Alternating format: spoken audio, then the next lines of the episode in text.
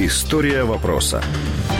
У 2008 році пляшка горілки коштувала 14 гривень. Пляшка тризіркового коньяка 25 гривень. Наступного року ціни виросли в середньому на 3 гривні по всіх позиціях. З 2009 по 2010 роки ціни зберігались. А у 2011 році пляшка горілки коштувала вже 26 гривень, а коньяк 33. У 2012 та 2013 роках ціни зростали в середньому на 4-5 гривень. А за останні два роки в Україні пройшло декілька хвиль значного подорожчання алкогольної продукції. У січні 2014 року ставка акцизу за літр 100% спирту підвищилася з 29 до 32 гривень. Друга хвиля подорожчання спостерігалася у липні 2014-го. Акциз на алкоголь підвищився на 25%. У минулому році стрибок цін на алкогольну продукцію спостерігався у липні і у вересні. В липні горілка подорожчала до 50 гривень, а з 1 вересня ціна на півлітрову пляшку склала вже 55 гривень. Цього року ціни на алкоголь зросли більш ніж наполовину. Сьогодні мінімальна ціна на пляшку горілки 70 гривень. На коньяк три зірки